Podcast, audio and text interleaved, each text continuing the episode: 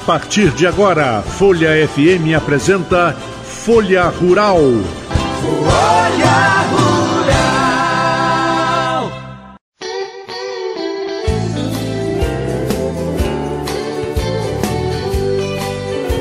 Bem, ouvintes da Folha FM, neste domingo, agora às nove da manhã, começamos o Folha Rural, programa que você acompanha conosco aqui sempre aos domingos e neste domingo, especialmente, é, eu vou conversar com Tiago Inojosa.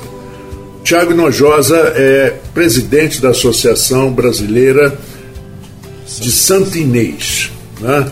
que é Ovinos Santinês, são carneiros e ovelhas.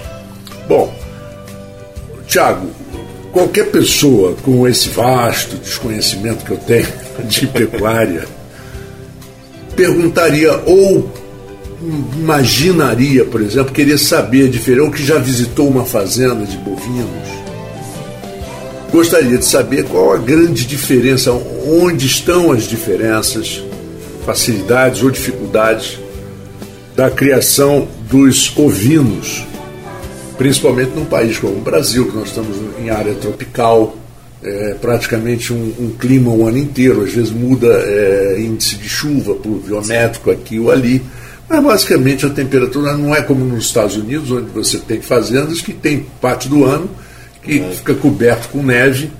E como é que você explicaria a essas pessoas que ainda não têm conhecimento do, do assunto? Bem, bom dia para você. Primeiro, bom dia aos ouvintes. Agradecer aqui ao Antônio a oportunidade de, de estar falando. E ele já começou fazendo uma pergunta que é, é que gera mais polêmica na criação de ovinos, uhum. que é o comparativo com a pecuária bovina. O, o que, que acontece? Basicamente, a pessoa quando vai criar ovinos, comprar os carneiros, ele gostaria de pegar, ele pega a experiência de criação de boi que ele tem e aplica achando que vai ter sucesso na criação de ovinos. Esse é o primeiro erro, porque os tamanhos são diferentes, eu costumo falar nas palestras que eu sou convidado a, a, a participar que o carneiro não é um mini boi, não é uma mini vaca, ele é uma outra atividade, né? E até uma atividade complementar. A pessoa, é, o produtor tem gado na fazenda, tem pecuária de corte ou de leite, e ele complementa implantando atividade de ovino, mas respeitando a maneira de criar, procurando um técnico, porque as cercas são diferentes, o sal mineral de bovino que tem um teor de zinco mais alto, ele acaba é, intoxicando e até matando as ovelhas. Então, assim, é uma outra atividade. Então, assim, o, o, as, cercas, as cercas são diferentes. Por que eu insisto em cerca? A cerca para o boi são quatro a cinco fios. Um cachorro passa. Se um cachorro vier até a sua criação de ovino, ele pode fazer um estrago, matar, matar os animais. Então, assim, essa é a pergunta mais complexa. A diferença na criação é tudo. Basicamente, é uma outra atividade. É, eu, eu, você falou uma coisa agora que me deu até arrepios, porque há uns três anos atrás, eu assisti um cão da raça Akita, aquela raça japonesa, branco, matar um cabritinho perto de onde eu tenho casa na região dos lagos. Isso. Mas ele destruiu o cachorro em minutos. É, isso, é, isso, é, normal, é um padrão da natureza, né? Ele está buscando é. caçar. É, o Akita é um cão caçador. Uhum. eu, quando comecei a criar, 25 anos atrás, eu comprei 40 ovelhas e um reprodutor entrou um cachorro à noite e matou 38. Eu pensei até, eu falei, eu vou desistir. Aí no dia seguinte eu acordei e falei, agora eu vou ficar bom nisso, eu vou estudar, aprender como trabalhar, porque eu peguei a experiência de pecuária bovina e fui aplicar nos ovinos. É, então a cerca ela tem que impedir, por exemplo, a é, entrada de cães. A entrada de outros, outros animais e eu consigo resolver esse problema com uma raça de cachorro também, chamado Maremano abruzês. São uns cães lindos, depois vocês podem pesquisar aí eles tomam conta do rebanho. É, muita gente confunde, acha que o cachorro vai entrar para buscar o animal e trazer de volta. Não é isso. O maremano ele entra para andar com o rebanho. Então qualquer predador que entre, eles vão atacar. Ele serve de cerco. Serve. Eu nunca mais tive um ataque de cachorro depois desses 38. Eu fui pesquisar, fui para o mercado, acabei trazendo uma cadela da Itália, que era essa raça é, tem origem italiana, é de Abruzzese na Itália. E hoje se difundiu no Brasil, muita gente tem. Eu tenho na propriedade aqui em Campos a gente trabalha com 5, 6 cachorros, na outra da Bahia a gente tem 8, entendeu? Então a gente é, acabou, a gente vai criando, vai aprendendo como mexer com a atividade. É, é incrível como um papo sobre esse, como a gente tem a intenção de levar a entrevista, muito mais como uma conversa, Sim. descontraída do que propriamente uma entrevista fechada com aqueles com as caixinhas da entrevista, né? Mas quando você fala de cachorro, é impressionante como o cachorro ele é um animal de, de uma utilidade incrível na, na, na pecuária, na, no, no, agro. Porque ele, ele cuida, por exemplo, dos cavalos, ele, ele evita também uma série de. Nos ovinos específicos, assim, você tem uma alemã brusês que é para proteção, uhum. para outro predador não, não entrar, não atacar os filhotes, não, não aconteceu o que aconteceu comigo, com várias pessoas. E você tem um outro cachorro que é o Border Collie, que é um cão Sim. de pastoreio, que é considerado o cão mais inteligente do mundo. Então, em rebanhos extensos, como no Uruguai, eu fui visitar uma fazenda que tinha 30 mil ovelhas, e as fazendas na Nova Zelândia usam esses cachorros para manejar aqueles grandes rebanhos. O cara tem que prender 3, 4 mil ovelhas. E geralmente a ovelha você trabalha mais a pé, você não mexe muito com o cavalo, então vai com os cachorros, ele consegue reunir o rebanho e trazer. Aí ele faz esse serviço de buscar e trazer os animais no pasto, contenção. Uhum. E pouca gente sabe, o Tiago, que os pastores de ovelha foram os criadores em 1500, 1400 do esporte golfe. O esporte golfe na, na, foi criado na Escócia, eram os pastores que, que, que se, naquele espaço que, que as ovelhas ficavam, a grama baixinha, né? e tinha ah, áreas de areia onde elas se protegiam de, da chuva, de vento, que até hoje faz parte de um, de um campo de golfe, as, as bancas de areia, e, e as pedras e os cajados eram como os pastores apostavam de brincadeira. Foi aí que surgiu a história do golfe. Até, a, até o, o, esporte, um dos esportes mais ricos do mundo, que é o golfe, de maior é, circulação financeira no mundo, tem a ver com a criação é verdade. de carneiros e ovelhas. Eu vou mais longe. Jesus Cristo estava lá na manjedoura, tinha uma ovelha também lá simbolizada. Sim, lá, sim, sim, sim, sim, sim, sim, Os é pastores uma, eram. É uma atividade muito prazerosa, porque eu tra trabalho com a pecuária bovina também e você tem que usar currais de contenção, você não tem muito acesso ao animal, assim, né? É uma coisa mais mecânica. Até você pegar um, um animal da raça Nelore, ele pode machucar, um, um, animal zebu pode te machucar. As ovelhas não, você tem um contato direto. Meus filhos vão, vão para o aprisco, né? A gente chama de curral, chama de aprisco. Meu filho vai lá, acompanha nascimento de parto, está mexendo. Você, tem, você acaba tendo um, um apego, uma atividade muito prazerosa. Você envolve muito mais a família sim, sim. nessa eu, atividade eu não, eu não faço terapia. Quando eu começo a ficar estressado, eu vou lá para as ovelhas. Entra tarde lá, vou lá ajudar a botar ração, ver os bichos que nasceu e dar uma. E a reação deles é muito amistosa em relação aos seus sim, tratadores. Sim, sim. Os animais são, são muito dóceis. É, isso, é, isso a gente vê que interessante. Agora vamos ver, vamos conversar um pouquinho, vamos entrar na parte de é, o que que. Porque a gente costumava dizer, tinha uma frase antiga dizendo o seguinte: do boi só não se aproveita o berro. Sim. Mas hoje até estão aproveitando, né? Estão usando. Estão usando de alguma forma, gravam. Sim. Mas. E das ovelhas e dos, e dos carneiros? Como é, é que é o, o, o processo todo? Então, assim, vamos, pelo menos nesse primeiro segmento do programa, vamos começar falando do, do inicial vou pegar do básico, então, a gente iniciando. É, a atividade, quando você vai trabalhar com ovelhas, né, cultura, você tem dois pontos fundamentais, estratégicos para você ter sucesso nela. Primeiro é quando a ovelha fica prenha, ela entra no terço final de gestação. É, ela, o parto são cinco meses, o terço final de gestação dela, que são os últimos 45 dias ali, ocorre 70% do crescimento do feto.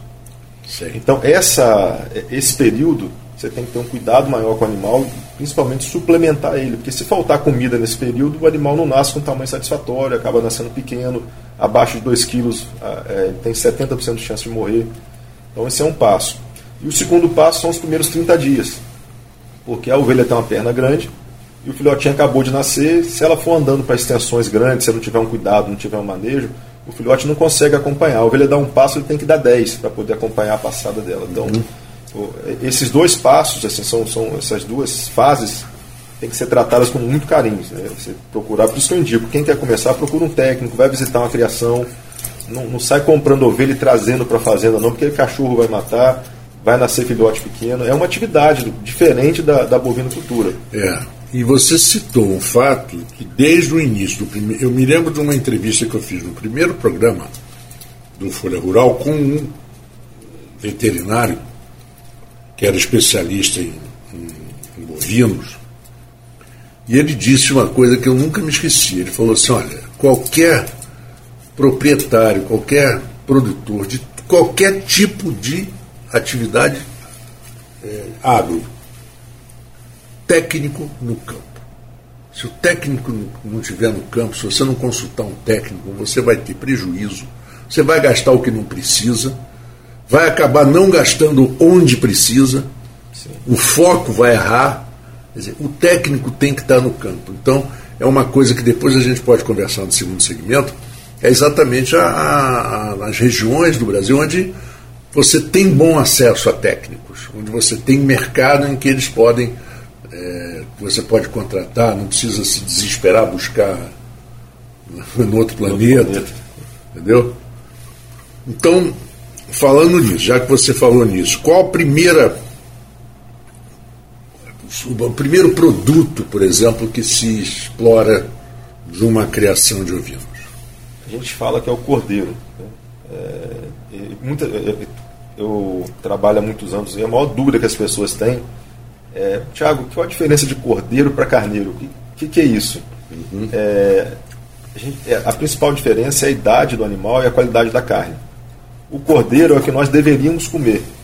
É o animal até 7, 8 meses de idade, onde ele não teve a maturação sexual, não teve, não teve entrada de testosterona na carne, Aí você também não tem, no caso do santinês, que é a raça que eu crio, não, mas as outras raças todas europeias também começam a incidir a lanolina em cima. O animal vai maturando, vai ficando adulto. Isso aí ele perde qualidade da carne. A carne do cordeiro até sete meses ela é extremamente macia, não tem aquele cheiro é, rançoso que a lanolina dá, é, que as raças que tem lã, é uma, é, tem a lanolina que dá. O animal não, não estando com a maturação também, a carne não fica com aquele gosto forte. Então é cordeiro até os 7, 8 meses de idade. Existe alguma coisa ali próximo às patas, tá, chamado é, íngua? Você tem, você tem duas glândulas na, é. na parte traseira da, do, de trás do pernil e também na, aqui na tábua do pescoço, duas glândulas que você pode tirar. Mas a principal, é, o principal motivo do animal estar rançoso, as pessoas acham que é só tirar, chamam, alguns chamam de íngua, de, são glândulas as pessoas acham que retirando acabou. Não é esse o processo. Ela deve ser retirada porque você comer aquilo é um gosto ruim, ser tirada ali. Mas a, a principal causa do animal não estar tá com gosto bom ou estar tá meio rançoso, é um gosto forte, é a idade, é a do, idade animal. do animal. É a idade do animal. O animal maturou. Ele saiu da adolescência e virou homem adulto. Entendeu? Então, assim, uhum. a gente deve buscar comer o cordeiro e a cordeira, que são esses animais. Uhum. E aí, o que, que eu faço com os animais mais velhos? Né? As ovelhas que já reproduziram, tem que ir para o abate, os reprodutores que já não estão servindo. Geralmente, essas carnes e elas se encaixam muito bem, elas são utilizadas para fazer embutidos, linguiça, carta de cordeiro, que é uma coisa que sai muito, é, que, hambúrguer, que é entendeu? Então essa carne com gosto mais forte, ela encaixa muito bem nesses produtos, entendeu? Ela é até melhor em termos palatáveis que você pegar um cordeiro e colocar no hambúrguer ou na carta, porque aí o gosto encaixa bem. Uhum. Isso aqui a gente, não estou falando só da minha cabeça, a gente, pela associação, a gente fez um trabalho com dois chefes, o Anderson, que se formou na França, e o chefe Mário Zanetti, que se formou na Espanha. Uhum. Nós trouxemos, demos curso com eles, eles fizeram o mestrado dele nessa área culinária de, de cordeiro, então a gente fez um trabalho de divulgação dessa carne. O que, que acontece hoje, é, que eu acho que é um erro assim, de mercado em relação à carne? O consumidor não tem esse conhecimento. Então ele paga o mesmo preço que ele paga no cordeiro, ele paga no carneiro. Uma hora ele vai comer uma carne muito boa, vai falar que é ótimo que ele comeu um cordeiro, outra hora ele vai comer um animal velho. É a mesma coisa da gente pegar uma picanha de qualidade para fazer um churrasco e ele pegar uma 100 e fazer um churrasco. Ou então aquela parte da picanha que não é picanha, é que o colchão. é colchão. É o colchão. Colchão duro. Colchão duro. É. Que é da, da segunda via para baixo. É, exatamente. é você comprar literalmente. É, então o mercado é... não tem essa, assim, o consumidor não tem o conhecimento então você vai conversar com, com, várias pessoas, não, o carneiro é muito bom, eu gosto. Tem gente, nossa, eu comi, nunca mais quero comer aquilo, porque pegou, teve uma experiência ruim. Pois é. E, por exemplo, o período que eu viajei na minha vida é impressionante como no, nos Estados Unidos, por exemplo, como a carne do a carne de ovina é apreciada. Né? Sim, aquelas costelinhas em qualquer grande recepção e tal, você Os tem as hack, né? É, hack. exatamente, gente, cortadinho, que ele vem com aquele molhozinho de hortelã, Hortelã. aquela coisa, aquela coisa toda. A gente tem um, tem um problema aqui. Né? É, No Brasil, hoje, o consumo per capita é em torno de 700 gramas por habitante. É muito baixo. Né? Carneiro até porque tem osso e tudo. Mas Na Argentina, você está com 11 quilos, né? 12 quilos. Então, assim, tem um hábito. No Uruguai também, você tem um consumo per capita muito alto. Não existe muito hábito do brasileiro consumir. É, isso, isso você acha que, que faz, causa o que no mercado? Você abaixa o preço obrigatoriamente? A gente tem, o que acontece, mesmo a demanda sendo 700 gramas, né, o Brasil hoje não consegue atender sua produção. Ele importa 80%, 70% do que consome. Então acaba, a, a carne acaba chegando mais cara também aqui. Isso até eleva o preço. Falta carne, né? E também não existe o hábito da população em comer, principalmente no- no, Mas a oferta não é violenta. não, não. Falta, a gente importa carne. O Brasil hoje poderia, a gente tem hoje um rebanho com, com quase 20 milhões de matrizes. A gente poderia ter facilmente aqui 100 milhões de matrizes produzindo para poder atender o mercado interno. Cinco vezes mais. Cinco vezes mais. Sem falar em exportar, né? E agora uma coisa boa é que, em especial na Bahia, a Bahia se organizou mais. A Bahia hoje é o maior produtor do, do Brasil. Tem vários frigoríficos trabalhando. Então a Bahia você já consegue comprar o cordeiro, comprar é, é, essa outra carne da ovelha já consegue separado. né? E a Bahia se organizou bem em relação a, a- a informar o que o, o cli- o cliente, ter o produto e não faltar. A Bahia hoje é o maior produtor de ovinos do Brasil. O pessoal acha que é o Sul. entendeu? Não, né? Não, o Sul hoje, o, o Rio Grande do Sul hoje caiu para quarto colocado. O Nordeste é primeiro, segundo, terceiro e quinto hoje. Você sabe que eu fui ao Rio Grande do Sul uma vez? Aliás, eu fui algumas vezes, mas a primeira vez que eu fui, fui convidado por uns amigos e tal, tinha um grande evento esportivo e tal. E quando eu cheguei, né, né, né, encontraram comigo no fim de tarde, disse, olha, vamos pegar você para jantar à noite. Aí à noite eles querendo ser delicados, você quer comer aonde? Eu falei, rapaz, estou em Porto Alegre, estou no Rio Grande do Sul, quero comer churrasco. Aí um deles veio para mim, rapaz, você escolheu o pior lugar para você comer churrasco em um restaurante. Eu falei, por quê? Porque gaúcho faz churrasco em casa. Gaúcho não sai para churrascaria para comer, não. Churrascaria é para turista, desavisado. Aí eu falei, ah, não é possível. Mas mesmo assim me levaram e eles tinham razão. A carne veio, uma picanha veio boa, outra veio ruim. Veio sem, sem consistência. E aí que eu vi que não, tem outros restaurantes, franceses, italianos tal, muito melhores. Que o, o, o- o gaúcho faz churrasco, aprendi isso, isso eu nunca me esqueci. Faz churrasco em casa, de preferência de costela.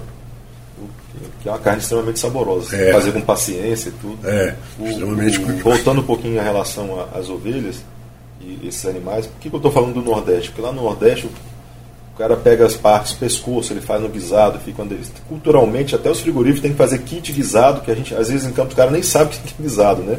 Mas são aquelas partes com osso, né? Rabada, pescoço, até a palheta picada, o cara faz um guisado extremamente saboroso, isso é cultural do Nordeste. O cara faz a língua, faz a buchada, até a cabeça A do. buchada é, é um prato tradicional, né? É, mas aqui no Sudeste é difícil. Só se você for no Feira de São Feira Cristóvão. de São. Cristóvão, eu ia falar agora aqui. Você vai comer uma buchada hoje em Campos. Só meu pai que faz em casa que gosta. Pois é. Mas é né? cultural, então assim, no resto do país não existe essa cultura tão grande de consumo da carne, tanto ovina como caprina. No Nordeste é cultural, faz parte do dia a dia deles lá. Como é que funciona? É, porque a gente ouve muito falar de leite de cabra, Sim. que é um, um mercado de queijos muito usado no mercado internacional de queijos. E os ovinos? Os ovinos são. Algumas raças são utilizadas para você fazer queijo de ovelha. São queijos finos, mais caros, é um leite muito gorduroso. Você tem uma raça chamada Lacaone, que eu até crio na Bahia. É essa raça, mas. é, Lacaone? Lacaune. Você fala. Lacone, mas se escreve Lacaune. Ah, Lacaune. Lacaune. Uma raça italiana também que a gente criou. Estou implantando ela no, no semiárido da Bahia, para ver como é que ela se comporta e tudo. Já visitei alguns projetos, mas não é muito desenvolvido no Brasil. Você tem alguns queijos ainda bons de ovelha no Brasil, mas está uma coisa Começando. É. A Espanha é referência, a Itália é referência, a França é referência. Os queijos, os queijos de, de ovelha, eles são aqueles mais pastosos ou são queijos mais é, firmes? São queijos mais pastosos, pelo menos os que eu Tipo, tipo um, um, um bursan, como por exemplo, né? que, é no, que, que me é. parece que é de, de cabra. É de cabra. Bur, bursan. É, e, e, geralmente são queijos um pouco menores até pelo, pelo preço, né? Pela, porque a ovelha não se tem a, a, a, ovelha não consegue produzir tanto leite como a cabra, só tem essas raças específicas, tira um litro e meio aí por ovelha, dois. A coisa está começando. Então tem que ter um, um, tem que ter um processo de, de, de, de processo de fabricação muito é, muito são queijos pessoal. com gosto, gosto, mais forte também, porque é um leite mais gorduroso, é um leite mais encorpado, leite da ovelha. Uhum. E, e Existe saída no Brasil para esses produtos? Tem, tem. Tem, tem, uns, tem um projeto em Pernambuco que eu fui e gostei, tem em São Paulo também, tem saída. É, mas é assim, está começando, não está tão desenvolvido quanto na Europa. E você vê é, esse. Quer dizer, você tem, você nas fazendas de vocês, vocês não trabalham só com isso. Não. Quer dizer, vocês têm outras fontes de renda. Sim. Dentro da fazenda. Mas você acredita que. É, a criação de ovinos no Brasil ela po pode estar chegando ao ponto de, ser autossuficiente ou, ou no, no, ponto ali do, do break-even. Sim. É, é, eu, é isso que eu queria. Só, não só acredito, como ao longo desses anos na associação, rodando pelo país, que a gente realiza eventos de exposição no Nordeste inteiro, em todas as capitais, a gente está sempre acompanhando rebanhos de corte, que a gente chama de corte produtores de carne, né? Então tem rebanhos com 5 mil matrizes, com 10 mil matrizes, tem fazendas só de ovinos. Né?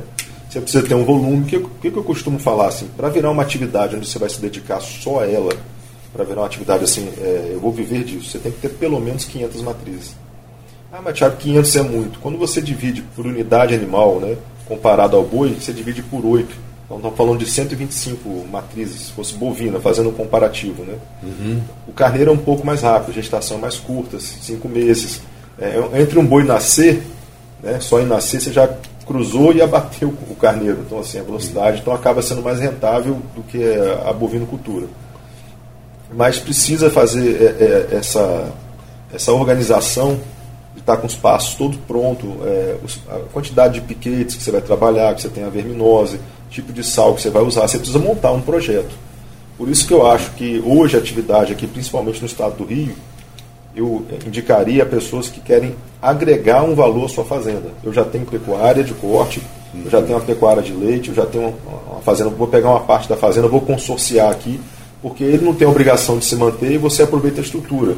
Na época, por exemplo, que eu estava tirando leite, eu estava aproveitando a estrutura de ração, de, de, de, silagem que eu fazia, a sobra da limpeza dos costos das vacas de leite de ração, e estava dando para as ovelhas, aproveitando o funcionário aqui, aqui em Campos, produzindo carne. Então você consegue diluir o custo e fazer uma fonte de renda a mais. Eu acho que na nossa região isso é bem mais viável e aceito. Agora, se a pessoa falar, quero montar um projeto só de ovelha, só de ovinos, tem que ser pelo menos 500 matrizes. Para você compensar ter um funcionário, você se dedicar a montar essa E aí você, você tem um investimento, vamos falar assim, como diz o americano, ballpark figure. Quer dizer, ballpark figure, muita gente não sabe o que é, é é que no, no, no estádio de beisebol, que é o ballpark, uhum. né, é, aqueles percentuais, aquelas percentuais de, de estatística, o que eles chutam, o que eles dizem, não, esse cara tem 33% de aproveitamento. Ninguém sabe se é 33% exato ou se é 31,3%. Mas, falando grosseiramente, qual o investimento para que você tenha isso? como você falou. É, vamos supor que você já tem alguma estrutura na sua Sim, fazenda. Vamos falar assim, a parte de matriz. Hoje você vai comprar boas matrizes aí na faixa de 600, 700 reais. Cada? Cada. Então você investir 120, 600, 300 mil, não é isso? É, é, aproximadamente. Ou você pode também escalonar. Você compra 200, é muito rápido. Você tem hum. aí... Se você comprar 200 matrizes, você tem média de 1,5 partos anos, por ano, né? Então, no primeiro ano você fez 300 produtos, metade macho, metade fêmea. Você já foi para 350. A velocidade da. Essa é uma coisa boa na atividade, que ela, ela é muito mais rápida que a bovinocultura. Então, assim, a velocidade para você expandir o rebanho é fantástica. Então, você pode fazer um projeto modular para chegar nisso. Sim, crescimento sempre planejado. Planejado. Eu até indico, ah, o cara, eu quero, eu quero viver de ouvido. É como uma- Vou montar uma atividade, uma fazenda rentável de ouvido. Até indico, cara, vamos começar com quantos? Vamos começar com 100. Deu tudo certo, rodou para os primeiros seis meses, a 200. gente põe mais, vamos para 200. Aí nasceu mais aqueles produtos, a gente incorpora para poder o cara acertar a mão de obra, para acertar o manejo, acertar isso tudo. É, Mas eu volto a falar assim, chega a ser chato. Tem que, antes de trazer os animais, montar um projeto. Qual o seu pasto? Tá, vamos fazer análise do seu Análise solo. de tudo. Quanto, quantos, quantos hectares vai se destinar à atividade? Porque tem um, tem um fator aí de verminose, né, que é um- uma coisa que causa muita dor de cabeça aqui na região. Mas se você fizer um manejo de pastagem, onde o pasto, onde o animal fique de 3 a 5 dias no pasto, e depois esse pasto descanse por 30 a 35 dias, você quebra, o, você acerta a parte alimentar, mas você quebra o ciclo da verminose. Porque as larvas levam de 5 a 7 dias para eclodir, é, a larva do, a- a- o ovo vai eclodir, vai vir a larvazinha, e ela com 20, 25 dias ali, ela não acha o hospedeiro e morre. Então você tem que fazer todas essas etapas, e que eu não vi ninguém na região aqui até hoje fazer, tirando eu, não vi mais ninguém fazer isso. O cara tem ovelha solto, solta ovelha no meio de, de área extensiva e tudo, nunca vi montar um projeto de ovelha. Na nossa região. Fora não, fora tem projetos fantásticos. Me diga uma coisa, Tiago. Hoje em dia se consegue mais produtividade com os espaços menores? Sim, sim. Isso aí é uma, é uma retórica que, para todas as atividades, é, a, pecuária brasileira conseguiu reduzir a área aumentando a produção. Isso, é um, isso aí é, um, é, uma, é uma ordem crescente para todas as atividades. Né? A gente não vai conseguir abrir muitas novas áreas agrícolas hoje no, no Brasil nem no mundo. Até porque no, no Brasil que ainda tem Ainda espaço. tem espaço, mas né, tem- No mundo, então, nem se fala. Tem lugares na, na Europa, por exemplo, eu estava lendo outro dia da França, não tem mais nem 5% de espaço É, para fazer. Então, mas aqui, o que está acontecendo, e aí você entra, vamos fazer assim, vamos falar um pouquinho da, da bovinocultura. Nossa região que trabalha com um boi por hectare. É, um- é uma, média que você consegue atingir com pasto direito. Se você investir em rotação de pastagem, se você investir em adubação de pasto, você consegue evoluir já para dois, dois bois e meio por hectare, né, fazendo o manejo correto. Você quase dobra a produção sem mexer em área. E, né, não, e se você partir para uma área irrigada, eu fiz um, trabalhei com um projeto na Bahia da gente lá, antes de, num, pivô de irrigação que a gente botou, a gente chegou a trabalhar com oito bois por hectare. Pegamos a área, dividimos em 12 piquetes, tinha um descanso certo da pastagem, área irrigada, chegamos a botar 8 bois por hectare. Então, assim, a tendência da, da- de todo o agronegócio hoje é aumentar a produtividade por hectare, até para você conseguir ganhar, ganhar dinheiro e, otimizar. Bom, vamos fazer o seguinte, Tiago, tá, o papo está ótimo, tem 300 perguntas ainda para você, mas eu agora vamos fazer o seguinte, vamos fazer um intervalo musical. Fazer um intervalo musical e daqui a pouquinho a gente volta com o Tiago Nojosa, presidente da Associação Brasileira de Santo Inês, criação de ovinos Santo Inês, e aí sim a gente vai entrar, eu quero conversar aí sobre, sobre o mercado eh, gourmet de, de, de, né, de exploração da carne de, carneiro, de ovelha, ou de cordeiro, cordeiro, você falou. de Esse aqui é cordeiro, o certo, esse aqui é o certo. E como chamam os, os espanhóis, as pessoas de língua espanhola falam cordeiros. É porque é o que eles produzem. Exatamente. Vamos ao intervalo, voltamos em instante.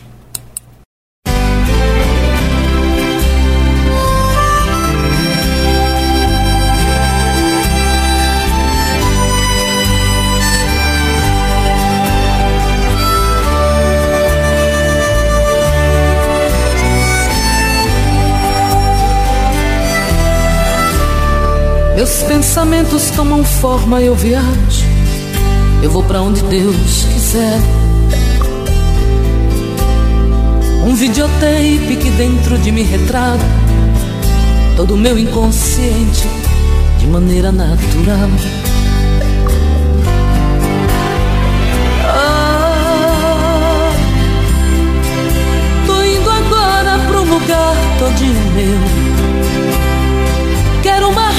Rede preguiçosa pra deitar. Em minha volta, a sinfonia de pardais, cantando para a majestade, o sabiá. A majestade, o sabiá. Tô indo agora tomar banho de cascatas. Quero adentrar nas matas onde eu chosse ao Deus.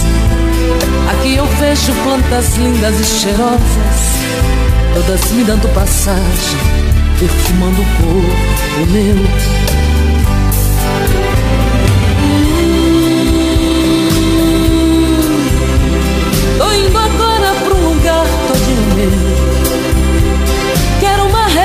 preguiçosa pra deitar. Em minha volta, a sinfonia de pardais, cantando para a majestade sabiá. A majestade o sabiá.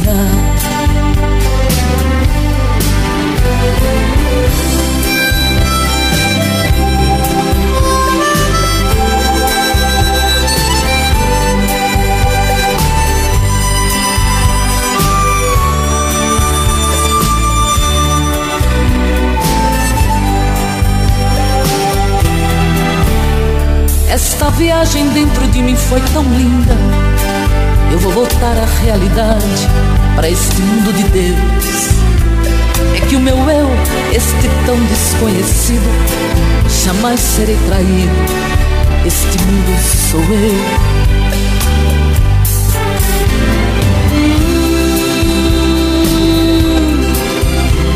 Tô indo agora pra um lugar todinho meu Quero uma rede preguiçosa pra deitar.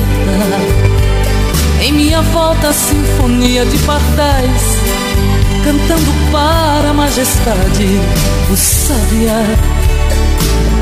A majestade, o sabiá.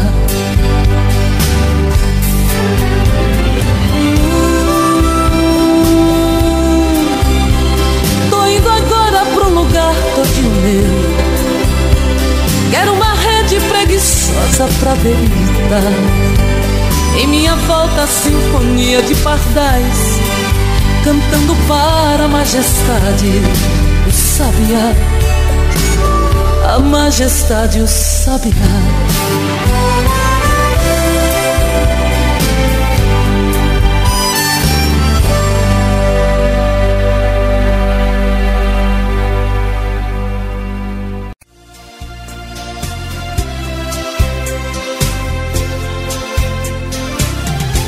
Bem, estamos de volta aqui no Folha Rural deste domingo. O oferecimento, eu até nem disse na abertura, é da Asflucan, Associação Fluminense de Criadores e de Produtores de Cana-de-Açúcar. Acho que eu conheço o presidente. Você conhece o presidente, o presidente né? Pois é, né? Você conhece assim de forma. É... desde o berço, né? Bom, vamos em frente eu estou com o Tiago Inojosa, que é, coincidentemente, filho do Tito, que é o presidente da, da Asflucan e que é um dos maiores apoiadores aqui do programa. Folha no Ar. O Folha no Ar também já teve aqui várias vezes, mas o Folha Rural. Bom, vamos falar ainda, nós ainda estamos falando da, da, da estrutura. Você, num ponto da conversa, falando da presença do técnico. Você falou do projeto, o projeto, evidentemente, vai ter que ter uma assessoria técnica muito boa. Sim. E depois, na hora da implantação desse projeto, quer dizer, sair do sonho para a realidade, que é que o arquiteto faz no dia a dia. É. Sai do sonho e vai para a realidade. É, que às vezes vira pesadelo. Né? Sim. Às vezes vira pesadelo. Em qualquer sonho pode virar. Mas no caso aí, a importância do técnico. E o que, que nós temos na região de formação desses técnicos que você acha que falta ou que acha que já está começando a, a atender? Eu vejo primeiro uma, uma questão de oferta e procura. Existem os técnicos no Brasil, existem técnicos no Estado capazes, mas assim não existe muita procura por parte dos produtores. Certo. É, isso é uma coisa importante. É cultural isso? É, é cultural, é, é a gente se forma, trabalha, sou engenheiro agrônomo também, a gente trabalha muito tempo, a gente às vezes vai fazendo, o cara, não, é só jogar uma tonelada de calcário que está tudo certo. Né? As pessoas, isso é um pouco cultural que deveria mudar na nossa região. E eu acho assim, fazer o projeto é o primeiro passo. Na implantação, o técnico que fez o projeto deve fazer visita para acompanhar. E uma coisa que eu recomendo e utilizo a minha propriedade sempre é você pegar a sua mão de obra e deixar, combinar com a pessoa, levar para uma fazenda que, que já trabalha com isso, e deixar o seu funcionário lá 15 dias, 20 dias, fazer uma experiência lá umas duas, três semanas, para ele aprender, para ele ir para o dia a dia direto. Lá na, na, propriedade nossa da Bahia eu faço muito. Para muitos, muitos criadores do Brasil mandam gente para ir lá, para treinar, para aprender a casquear. Eu faço esse trabalho aqui, lá, eu, a gente faz dia de campo, né? Você falou casquear.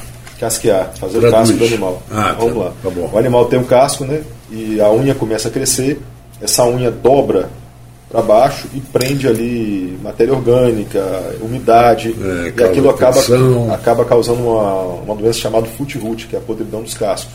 Uhum. Aí você tem que vir aparar aquelas unhas ali. Aí tem vários mecanismos para isso, a gente pode falar duas horas de casqueamento. Tem é. gente que faz umas rampas de cimento quando o animal vai voltando para o aprisco, ali mesmo já desgasta, não precisa casquear. Então, mas o correto é você fazer essa inspeção. Então tem casqueamento, tem a cura do umbigo quando o animal nasce, que é com iodo. Tem todo esse processo, se você pegar a sua mão de obra, e até aconselho o dono a acompanhar isso, né? ele está montando um negócio, a gente tem a obrigação de saber.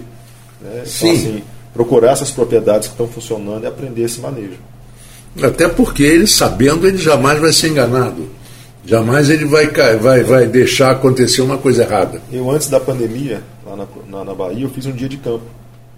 E abri a fazenda nossa para mostrar como funciona junto com a Universidade Federal da Bahia. Me impressionou a quantidade de produtor, de curioso que foi também. A gente fez um negócio para 20 pessoas, deu 100. Uau! Né?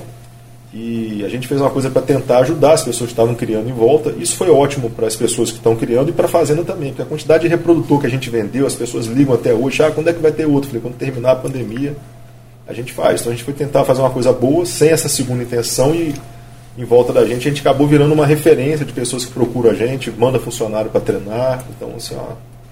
Bom, você na sua fazenda e também como eh, respondendo pela Associação Brasileira de Santo Inês, qual é mais ou menos a atividade principal? Eh, por exemplo, na sua fazenda, você vende o produto final ou você vende as matrizes para outros produtores e tenta aumentar, por exemplo, é, excelente, excelente pergunta, né? É, a, gente faz, a gente faz dois trabalhos, são dois, dois rebanhos distintos. Eu tenho um rebanho para a produção de animais de corte, que é o rebanho comercial, e esse rebanho a gente produz os cordeiros e manda para o frigorífico, tem parceria com o frigorífico na Bahia, a gente faz abate junto, faz medição de percentual de carcaça, a gente faz um trabalho em conjunto com o frigorífico, a gente recebe até um preço melhor pelo cordeiro. Isso é uma coisa que eu sempre quis e agora está começando a acontecer no Brasil. Eu tenho uma ovelha velha, um carneiro velho que eu vou descartar, uma carne de pior qualidade, o preço é inferior. Eu tenho um lote de cordeiro aqui que eu confinei, que eu preparei ele, são animais de carne superior, eu recebo um preço diferenciado. Infelizmente no Rio a gente não tem essa diferenciação. E quem paga no final é o consumidor, que acaba, como a gente falou no bloco anterior, comendo comprando... uma carne pior, comprando uma hora melhor, uma hora pior, uma hora pior. E às vezes é. desiste, né? Porque como você compra uma coisa, eu estou comprando um animal de, de, carne mais velha, né? Um, estou comprando um carneiro. A maneira de preparar é outra. Você vai fazer guisado, você vai fazer a kafta, aqueles embutidos que eu te falei. Você vai usar mais tempero para mascarar o gosto. Mas você está comprando sabendo o que você está comprando. Né? Então hoje Aqui a gente não consegue no Rio ter essa, essa diferenciação. É, e é triste, porque isso te afasta. Sim. De repente, o, o cara, do, que nem um primo meu que diz: Ah, não, não gosto, não, tem um negócio. É, um ranço, eles falam, um ranço. Falam muito em ranço, né? porque comeu um animal velho. É. E aí eu tenho outro rebanho, que eu já eu, são os animais registrados, são os animais puros de origem, que é onde eu faço os leilões na, nas capitais. A gente, faz, a gente fez esse ano, a gente fez a nossa no ano que passou, em dezembro, a gente fez nosso leilão e a exposição nacional, a gente fez em Teresina. Agora vai ser em Maceió, agora em 2022. Então a gente vai rodando as capitais do Nordeste. Ali eu faço transferência de embrião, faço inseminação, a gente faz FIV. São animais de alta genética. E quem procura esses animais? As pessoas que precisam comprar reprodutores para melhorar o seu rebanho. Melhorar como? Né? É, você, tem um, você tem linhagem hoje de, de, de carneiros que consegue antecipar o tempo de abate, a gente chama de animais mais precoces, você pode comprar. Você começa a olhar para os seus cordeiros que vai, vão para o abate e fala, olha, eu estou com um contrafilé menor, quero aumentar o comprimento do animal. Então você tem carneiros mais longos. Eu estou deixando um material bem bacana para você aqui, um livro. Uhum. A gente criou aqui o um manual da raça santinês que explica bem detalhadamente isso aqui. Então, animal mais longo mais longo você tem um contrafilé maior. Você tem a parte Ah, o meu rebanho eu tenho um pernil que não está muito legal, né? Aí eu vou procurar um carneiro que dê um posterior melhor. Então você tem como fazer esse trabalho genético, procurando essas fazendas, que é o trabalho que eu faço há mais tempo. Né? A gente está na Bahia fazendo bastante, já são 20, 20 e poucos anos registrando. Quer dizer, você, você, a sua fazenda e a associação, elas se esmeram em melhorar a, a, o DNA, vamos supor assim, não sei se a gente pode falar Sim. desse jeito. Na verdade, quando, a, o produtor às vezes fica meio preocupado quando fala em melhoramento genético. Nada mais é que você melhorar a qualidade dos seus animais estando para abate. Melhorar a carcaça. Melhorar a carcaça como? Meu animal deu 48% de rendimento. Agora com melhoramento genético eu vou a 53, 54. Isso é mais dinheiro no bolso do, do produtor. Sim. A, a, gente que é consumidor, a gente quer comer um contrafilé maior, a gente quer comer um French Hack, que é o carré francês famoso, maior. E você vai trabalhando geneticamente para isso. Todo é. trabalho genético é feito para melhorar o que vai para a mesa. Uhum. A carne, agora eu quero, vou começar a entrar na área da gastronomia. Vamos, vamos. A carne, ela é uma carne que se sobressai ao, ao tempero ou ela é uma carne que absorve o tempero? Vamos bem? lá. É, o cordeiro é, pode entrar pouco tempero, é, vai mais ao gosto da pessoa. Se for aquele animal mais velho, mais rançoso, você tem que aumentar a quantidade de tempero para você mascarar um pouco o gosto. Né? Quando a gente trouxe esse chefe Mário Zanetti para cá, para fazer um curso, né, ele me ensinou uma coisa que eu sempre fazia errado. Eu sempre colocava vinho tinto, seco, para temperar carneiro. Mas você nunca mais faz isso para temperar cordeiro. Não se usa vinho tinto em, em, cordeiro. É no máximo um vinho branco, suave, seco. Uhum. Então, assim, a gente desenvolveu um tempero com ele que basicamente é chamichurri, páprica doce, Chimichurri é aquele tempero, aquela é, mescla de temperos de argentinos. leva alho, leva uma série. É, chamichurri, que você acha em qualquer local, páprica doce, é, vinho branco seco. Certo. Seco, sal e acabou. E fechou uhum. o tempero. Quando o cara gosta, pode botar um pouquinho de hortelã para fechar o tempero. É. é só isso. Tem gente que bota vinho, bota mostarda, bota não sei o que, sai botando tanta coisa. Que, é, que aí você... o, o, cordeiro permite. E só, só te interrompendo, eu costumo fazer hoje na Bahia, eu bato o cordeiro, eu boto só sal e boto na churrasqueira. Ou, ou, ou boto um, um, faço um, às vezes tá com a, quero fazer na frigideira, boto um azeite, faço ele só com sal. O cordeiro é uma carne que te deixa bem à vontade em relação assim, a, a usar E se ela, como você falou, é jovem, e vai dar um, sabor agradável, você não precisa é. mascarar, mascarar, na verdade, é, né? Exatamente. Né? A gente, eu me lembro que eu quando conheci o, tive uma oportunidade de conhecer o, o Claude Troagro, né? E ficamos num, num, num, evento, quase que cinco, seis dias, conversava muito com ele. Ele dizia, a carne mais sem sabor do, do, do, do boi é o filé mignon. Não tem sabor nenhum. Exatamente. Filé mignon, quem paga para comer filé mignon é porque quer aquela carninha macia e quer um molho por cima, é sim, molho de roquefort, você faz o, é molho você disso. faz o gosto da carne, é quase um acompanhamento. É quase um acompanhamento. É, é quase uma, uma, uma base, né? É, quase o cordeiro já é o contrário, é uma carne saborosa, tem macia, suculenta. Como eu te falei, só com sal ele vai bem. E se quiser botar um pouco, usar vinho branco. Pois é, pois é. Isso aí, inclusive até porque a carne fica mais. não, não, não tinge tanto é, a carne. Escurece, o, o, o, vinho tinto tem esse. Principalmente se não for de primeira qualidade, porque. Aí você põe vinho tinto. É. aí bota o vinho tinto. Mas o, os grandes chefes dizem o seguinte: o vinho que se cozinha tem que ser tão bom quanto o vinho que você toma. Não precisa sim, ser o superior. Sim. Mas tem que ser aquele vinho que você vai pagar, digamos, 50, 60, 70 reais Tenta pegar aquele vinho do garrafão de 5 litros. Ah, não.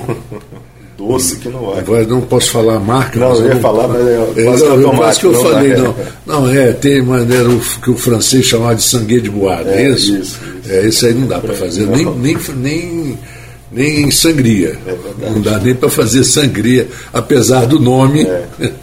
Mas, é, e aí agora eu quero que você fale um pouco qual a relação dos produtores é, com a área gastronômica.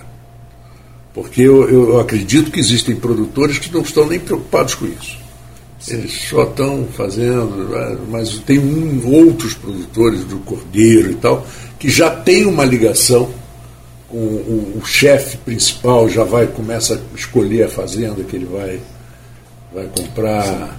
Na verdade, é como os os, per, os, uh, os, os prosciutos ou os ramons espanhóis e, e, italianos. Quer dizer, normalmente o grande chefe ele prefere aquele tipo o pata negra ou o bolota. O, ou... o que ocorre hoje na, na alta gastronomia, e eu conversei com esse chefe Anderson, que eu falei também, que trabalhou com a gente, ele tem um restaurante só de cordeiro em Vitória da Conquista. Uma Sim. cidade espetacular. Eu vive dando curso em São Paulo e tudo, né? É, o fato da raça santinês não ter a lanolina na sua composição dá uma carne assim ideal para a alta gastronomia, uma carne saborosa, sem ranço, sem nada. Então assim, a alta gastronomia hoje no Brasil, se você conversar com os grandes chefes, eles, eles preferem ter o animal da raça santinês, cordeiro, para uhum. trabalhar. Então, é, é. A lanolina é o que, o que é causado pela lã. Pela lã, é pela lã. Então, a Santa Inês, por exemplo, não é uma grande produtora de lã. Não, não tem lã. Não, tem lã. Não tem lã. É ouvindo pelo de boi que a gente chama. Né? Ela certo. tem a pelagem. O Santa Inês hoje, para o pecuarista entender, ele está ele tá para ovinocultura como o Nelore está para bovinocultura. Certo. Né? Seguindo todos os passos do Nelore. A gente, a gente tinha um problema quando eu comecei a criar, o Santa Inês não tinha traseira. Traseira pernil era ruim, não tinha contrafilé. Hoje a gente tem exemplares que brigam com qualquer raça europeia, de contrafilé, de, tá? a gente fez todo um trabalho de. E 20 anos, 20 anos é pouco tempo que a gente está na associação, né? Se você pensar em termos de evolução de raça. Só que o carneiro, a velocidade de melhoramento no carneiro, 20 anos no carneiro é a mesma coisa quase 100 anos no boi, porque é, o giro é muito rápido.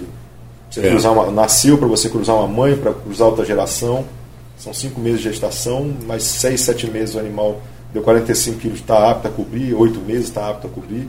Então é muito rápido ali a, a, esse trabalho. E o resultado hoje é impressionante nas exposições, nesses, nessas fazendas que compram os reprodutores já chancelados pela, pela BSI. O resultado é.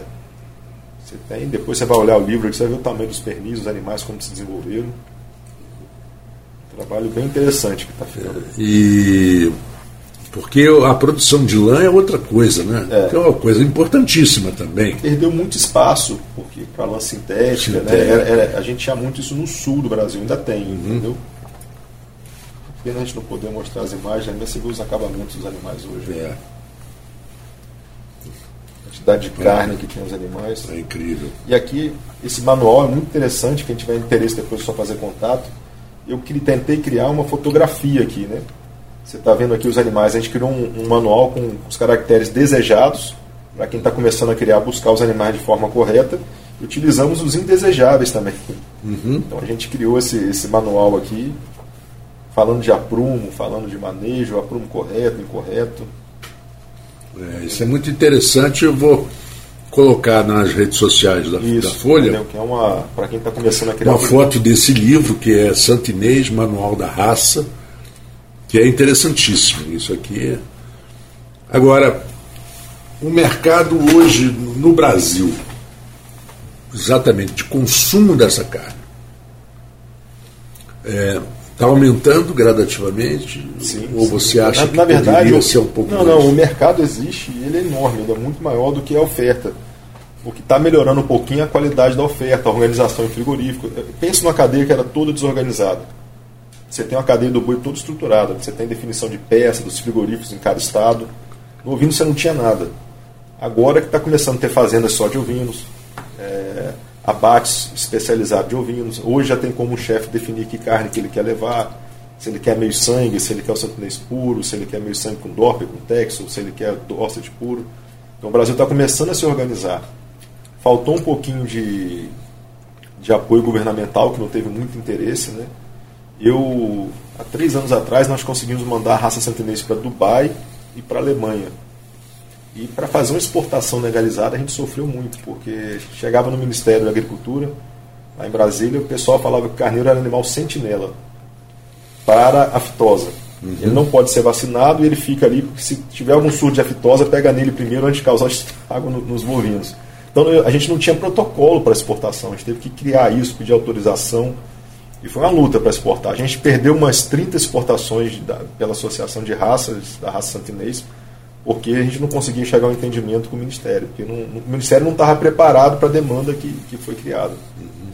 Então, assim, eu vejo hoje a Bahia se estruturando bem na parte de abate, o Sul, que era lã, a lã diminuiu bastante, está se estruturando também na parte de abate. Se usa muito mais a, a lã sintética, sintética, né? sintética.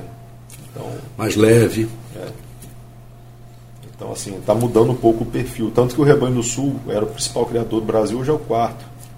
O maior criador hoje é a Bahia. Então, a Bahia, Pernambuco, Ceará são estados que estão avançando. E o Rio e São Paulo são grandes consumidores que trazem essa carne para cá. Não tem rebanho tão grande, o rebanho do Rio hoje é muito pequeno. Eu estava dando até uma leitura, trouxe uns números ali, mas o Rio representa 0,2% do rebanho nacional. 36 o estado do Rio? 30, é, estado do Rio, 36 mil cabeças. E tá, 80% está aqui na nossa região. Nós já chegamos na, a ter aqui 50, 50 55 mil cabeças. Quando a gente estava com a associação estadual ativa, que eu estava tomando conta, estou indo embora para a Bahia, a gente chegou a fazer vários eventos aqui. E... Quantos produtores aqui na região você diria que existem hoje? Olha, na associação, até 2014, na associação estadual, quando eu estava à frente dela, a gente chegou, a gente tinha cadastrado 500 e poucos produtores. Uhum. É, assim, muita gente com 30, 20, 25 animais, poucas fazendas grandes. Né? Então, era o que, tinha, que a gente tinha cadastrado. E você acha que. Houve uma redução. Mas você acha que isso pode se, se desenvolver para chegar a uma, uma cooperativa, alguma coisa nesse sentido, ou é muito difícil? A gente chegou muito perto disso. A gente chegou a fazer um projeto com o governo do estado, que era o Rio Ovinos, e depois acabou, como eu te falei, em 2014 eu tive que me afastar da associação estadual, do projeto fora, as coisas, acabou que isso ficou meio meio dormente, mas a gente chegou a se organizar, estava tentando viabilizar um abate aqui no, nos frigoríficos locais. Então acabou que a coisa ficou meio dormente. Né? Mas existe atividade, existe o mercado, você pode ir em qualquer restaurante desse de Campos aí, nesses churrascos também, pedir cordeiro, que, pedir carneiro, que ninguém quer de cordeiro. A partir de agora vocês peçam cordeiro, né? É. Que, que, eles vão ter, entendeu? Que eles vão ter, tem o mercado, né? nenhum produtor de ovinos é, O primeiro hoje... de Campos foi o famoso Maroca. Isso, que eu me lembro. Amigo Maroca. Nosso amigo, né? amigo de todo mundo. É pelo final dos anos 90, é. ele, dos anos 80, ele já tinha, já fazia muito gostoso. Todo mundo. Boca nervosa, né? Boca nervosa. Boca nervosa. E e ele sempre presente e tal, existe até hoje, a qualidade é muito boa, ele sabe o que está fazendo. Sim, aqui você tem bons restaurantes, né? Tem o Raimundo também ali do. Também faz, porque já é uma. Ah, isso que eu ia perguntar também. É. A incidência do cordeiro na cozinha árabe, porque Sim. a cozinha árabe é sempre um. qualquer lugar que se abre, você tem um bom movimento, porque é bom, é sim, gostoso, sim, né? Eles servem não só uma cafta de cordeiro, como também serve cordeiros, carneiro em pedaços, cordeiro em pedaços, assados e tal, que é uma característica da comida árabe, né? É. E assim, eu ia falar que nenhum produtor de, de ovinos da nossa região aqui tem dificuldade de vender o que produz. Não, né? Não, não, não é reclamação deles. A reclamação deles é falta de estrutura, falta um frigorífico, né, poderia ser melhor, mas o mercado ele é, ele é enorme, ele é gigantesco. Você vê o, o, nosso amigo Raimundo mesmo, ele importa, traz, traz pernil de fora, porque não consegue ser atendido aqui pela região. Entendi. É, e, e, é, e, é, curioso, porque você tem. É, o mercado ele é regulado pela oferta e procura. Sim. Né? Aí o que, que acontece? Você tem procura que que acontece e não tem com, oferta. O que, que acontece com o preço? Vai para cima. O preço hoje do, ovino é restritivo. Por isso que ele não é uma carne tão popular, né? Que é uma carne mais cara. Sim. Então, isso, isso são as coisas, você não aumenta a produção, mas você tem um mercado, uma desorganização. E hoje em dia, com o preço da carne, o pessoal está fazendo churrasco de ovo. De né? ovo, né? churrasco de ovo, de né? Ovo. É bom, então. bom, mas pelo menos tem proteína. Né? Exatamente, né? exatamente. Ou, ou, a carne do, do, do, do, A gente brinca, diz que a carne do, da família pobre do Brasil, que é aquela folha ora por nobis, que tem uma quantidade de proteína absurda, né? E de outras vitaminas também. Poxa. Eu é, não acho que a carne esteja cara, não. Acho que a, nosso rendimento, nosso ganho é que está baixo. Nosso ganho é que está baixo. É, né? tá Tinha baixo. um personagem que falava assim: não é cara, é você que ganha pouco. Exatamente. Exatamente. Porque 50, 50 e poucos reais. Eu não estou vendo nenhum, nenhum pecuarista está milionário também com esse aumento. A atividade está apertada. Porque, tá apertada. porque a carne sobe, mas automaticamente subiu o sal mineral, subiu o custo de energia, subiu o custo de produção. Ração. Então, ração, tudo, tudo, que é tudo, usado. tudo. Ração hoje está. Eu vi outro dia um cidadão postou na, na, nas redes sociais um, ele, ele passeando num supermercado americano mostrando o preço da carne. Um pacote de carne pequeno, assim, que a gente compra aqui por 45 reais, 50 reais, 112, 113, 115 é. dólares. É. Verdade. O sirloin, que não deixa de ser um pedaço de alcatra. Qualquer pedaço de alcatra eu, lá chama no, sirloin. Tive num evento também, teve um Mundial de Beach Tennis aqui que eu jogo, gosto muito. Aí uhum. teve os italianos, né? Eles falando, não, a carne no Brasil é muito barato, boa, as picanhas, coisas, porque lá é. Mesmo em euro ele acha carne caríssima, aqui ele acha barato carne. É. Também chega com euro, quase um para sete, né? Pois é, mas aí é tudo barato, é, né? É tudo barato. Os americanos vêm com é, quase um para seis, um para cinco e pouco. Vai chegar num restaurante com um casal 500 reais, que para o brasileiro é um pouco puxado. Para eles são 100 dólares. 100 dólares. 80 dólares. 80, 100 dólares. Isso aí ele gasta, né? Qualquer lugar. Poxa, Tiago, eu aprendi demais, né? Agora a gente tem que ter outras conversas a respeito disso. Em breve eu vou incomodar você novamente para que a um gente prazer. volte aqui e, e dizer que quem me falou de você não foi nem seu pai. Não? Não, foi o é, Enaldo. Enaldo lá de, amigo lá de São Francisco. São Francisco. Grande amigo da gente, o criador também. Criador, ele falou, você tem que entrevistar o Tiago, porque isso é uma coisa que vai crescer muito ainda. Que é, é. Ele falou, eu gosto, eu adoro, estou te convidando, você vai lá, vai comer um, um churrasco de cordeiro comigo. Eu falei, opa. Ele é entusiasta. Pode, convites aceitos. Muito obrigado pela sua presença, Tiago. Eu te agradeço. Prazer te conhecer pessoalmente. E sucesso, sucesso no empreendimento, sucesso na associação, sucesso com os cordeiros. E vamos provar isso aí em breve, né? Porque tá ótimo. É, a gente fala, fala, fala, só dá vontade. De né? comer. De comer, pois é. Agradecer a oportunidade e me colocar à disposição de quem precisar de alguma ajuda, quiser entrar na atividade, estou à disposição. Tá ótimo. Eu, nós vamos postar esse, esse manual da raça e com certeza o contato de vocês. Tá ótimo. Valeu. Um abraço, muito obrigado e para o nosso ouvinte do Folha Rural, um bom final de domingo. Amanhã, segunda-feira, estamos de volta com o Folha no Ar de manhã e muita música, informação por todo dia aqui na Folha FM. Um abraço. A partir de agora, Folha FM apresenta Folha Rural. Folha Rural.